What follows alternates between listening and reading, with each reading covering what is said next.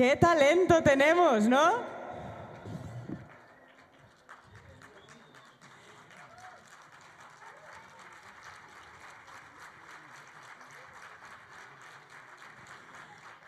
Si tú nos estás visitando esta mañana, has venido a ver a tu sobrino, a tu nieto, a tu vecino, a tu primo.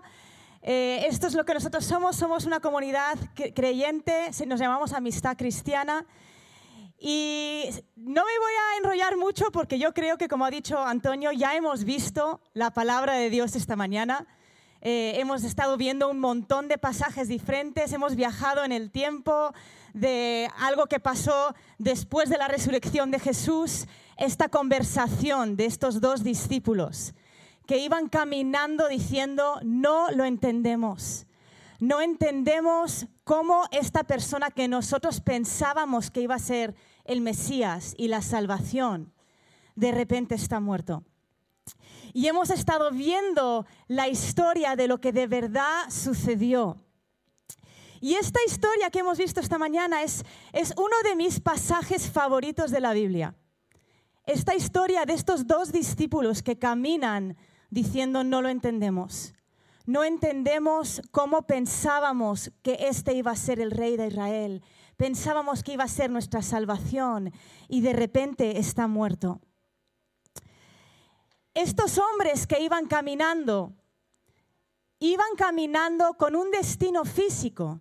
Iban a, a Emaús, a un pueblo que se llama Emaús. Tenían un recorrido de unos siete kilómetros y aunque tenían un destino físico y sabían a dónde iban físicamente, no tenían una esperanza y no tenían un destino espiritual. Y muchos de nosotros puede que caminemos de la misma manera.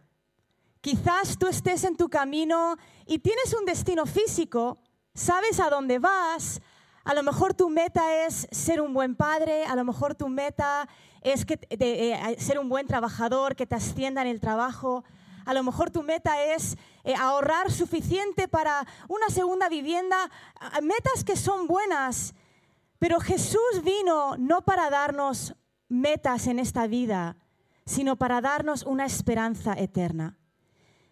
Estos hombres en la historia que empiezan caminando no tenían una esperanza, porque pensaban que este hombre Jesús habían sido sus discípulos, le habían seguido durante varios años y pensaban que él iba a ser su esperanza contra Roma. Y cuando Jesús muere, de repente empiezan a pensar, a lo mejor fue simplemente un hombre más. A lo mejor simplemente fue una buena persona. Y se encuentran con Jesús en el camino, como hemos visto, aunque no le reconocieron, ¿no? Sus ojos estaban cerrados y se encuentran con Jesús y Jesús empieza a caminar con ellos y empieza a explicarles que no fue simplemente una buena persona. Empieza a explicarles desde el comienzo. No les explica solamente parte de lo que hemos visto esta mañana, del nacimiento de Jesús, sino que Jesús empieza a decirle, oye, ¿no entendéis chicos? ¿No entendéis nada? Voy a explicaros desde el principio. En el principio, Dios crea al hombre y a la mujer en un jardín perfecto y empieza a explicarles cómo el hombre cayó en pecado, creando una separación entre Dios y el hombre. Empiezan a explicar cada profecía que vemos a lo largo del Antiguo Testamento.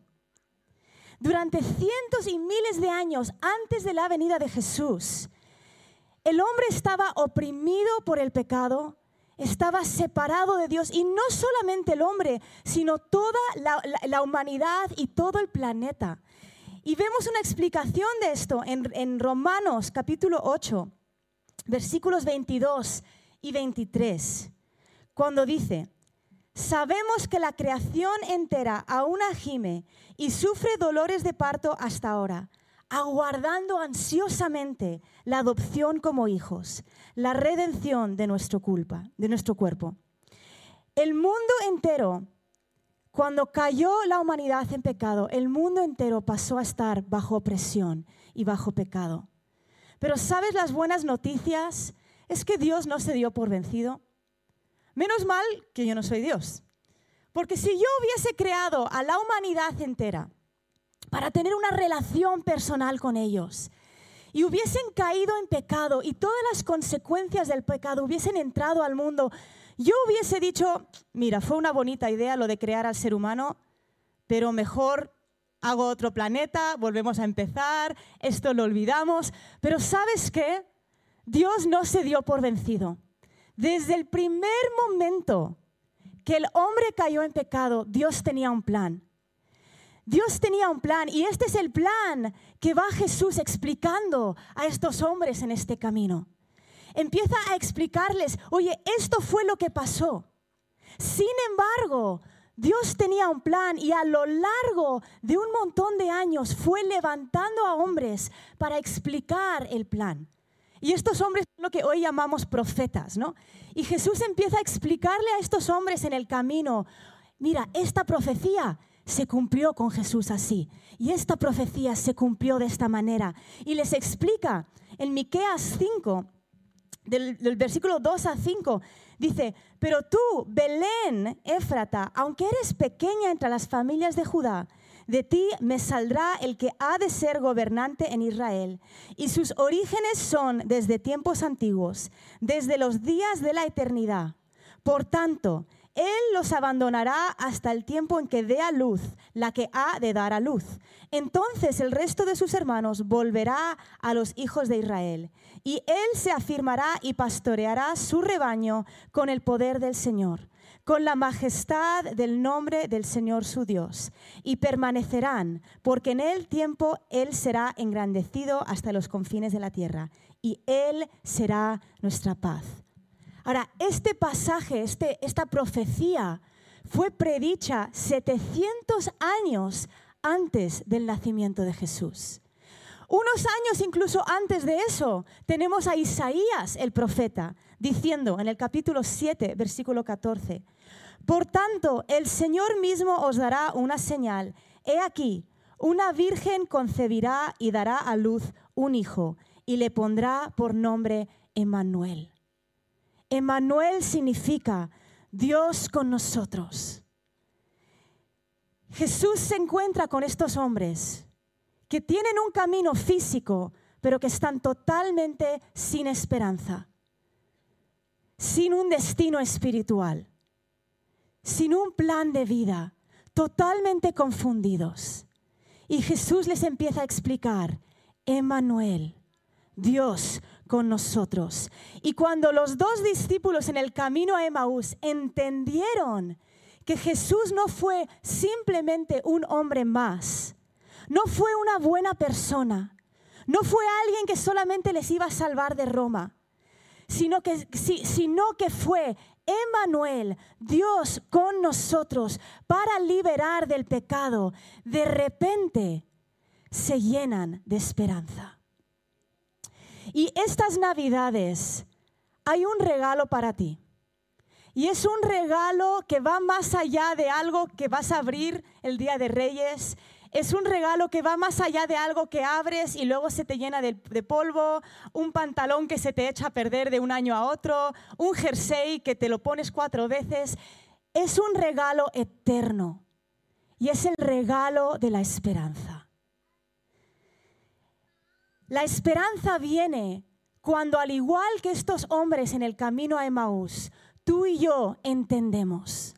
Cuando nuestros ojos son abiertos y entendemos, ¡ah! Jesús no fue solamente un buen hombre, fue Dios con nosotros y es Dios con nosotros. Cuando entendemos eso, todo cambia. De repente yo veo el Belén en la Plaza Mayor o veo el Belén en mi casa y ya no veo, bonito el niñito Jesús, ¿no? Algunos de nuestros Belenes, el Belén en mi casa, el niño Jesús es un, es un, guisante. Y lo veo y digo, ay, mira qué bonito el niño Jesús, guisantito. Pero cuando yo entiendo que ese niño Jesús guisante no es solamente una figura en el Belén, no es solamente una buena persona, no es solamente alguien que hizo cosas buenas. Cuando yo entiendo, es Dios conmigo, de repente hay esperanza. Ahora, ¿por qué nos da esperanza entender esto? Por un lado, cuando repasamos y vemos la historia de la Navidad, de repente ya no pensamos, ay, qué bonito el Belén, de repente pensamos, wow, Dios se hizo hombre, Dios se hizo hombre por mí. Empezamos este tiempo y, Iván leyó un versículo en Juan capítulo 3, versículo 16. Dice, de tal manera amó Dios al mundo que dio a su Hijo unigénito para que todo aquel que cree en Él no se pierda, mas tenga vida eterna.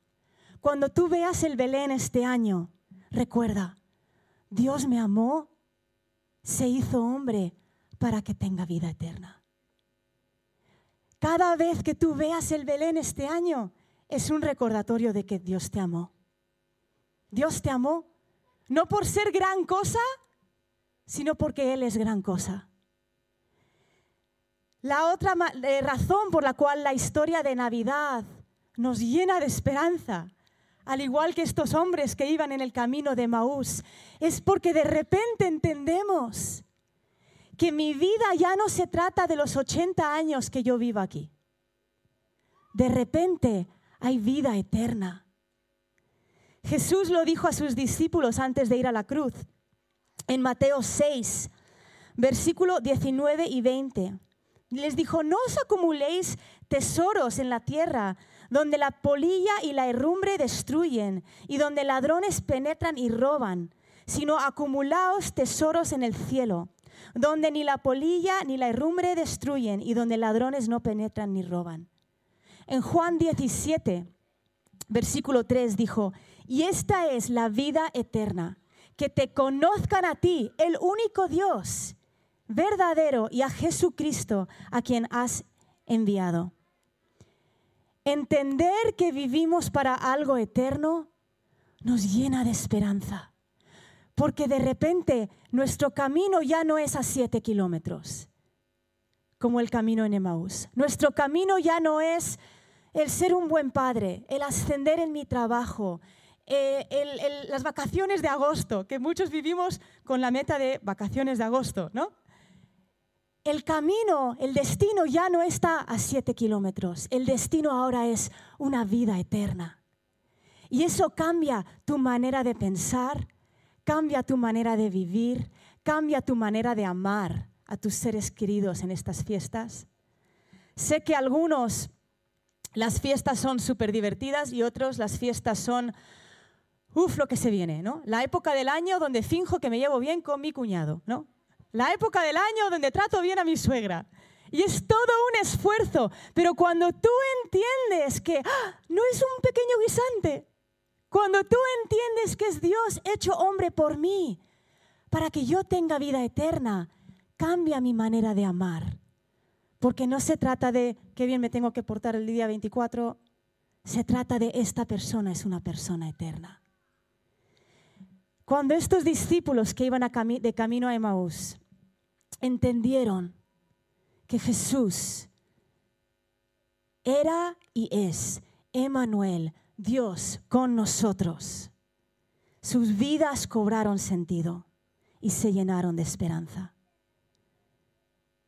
Voy a volver a leer Isaías 7, versículo 14. Dice, por tanto, el Señor mismo os dará una señal.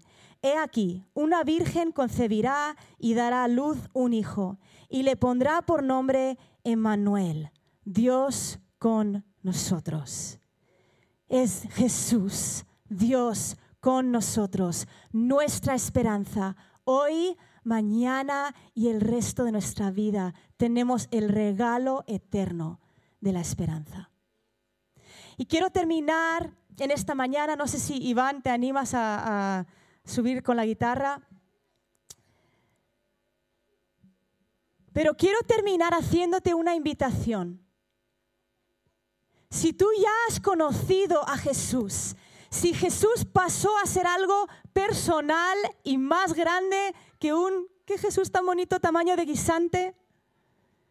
Si pasó a ser tu Jesús, quiero invitarte esta mañana a recordar la esperanza que tenemos. Pero si tú no conoces a Jesús esta mañana y tú has venido de visita, a lo mejor has estado lejos, a lo mejor en algún momento le conociste, pero hace tiempo que te has olvidado de Él. Quiero invitarte a cerrar tus ojos conmigo y voy a hacer una oración. Padre, gracias. Gracias por enviar a tu Hijo. Gracias por venir a la tierra. Gracias por nacer en un pesebre. Gracias por ir a la cruz, gracias por resucitar y gracias por regalarnos regalos eternos. El regalo del gozo, el regalo de la paz, el regalo de la esperanza. En esta mañana queremos recordar lo que tú has hecho y queremos abrir este regalo de la esperanza. Gracias por estar disponible para nosotros, por amarnos tanto que tú viniste. Gracias Jesús. Amén. Si tú no, no, le has dado tu vida y tú no le has conocido, quiero animarte en esta última canción. De hecho, vamos a ponernos de pie. ¿Os parece?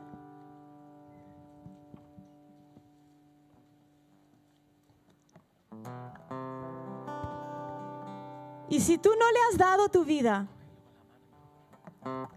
quiero animarte a poner tu mano sobre tu corazón. Si tú dices, yo necesito ese regalo de esperanza, yo no lo tengo, yo lo he perdido, yo no había entendido. A lo mejor tú dices, yo soy como uno de esos hombres en el camino de Maús que no termino de entenderlo. En esta mañana pon tu mano sobre tu corazón mientras terminamos con esta canción. ¿Sabes cómo se tiene una relación con Jesús? Como se tiene una relación con cualquier persona. Pasas tiempo con Él y le hablas y le dices, perdóname por mis pecados. Quiero conocerte. Quiero ese regalo que tú me das. Quiero que tú entres y seas el rey de mi vida con tus propias palabras. Vamos a terminar cantando.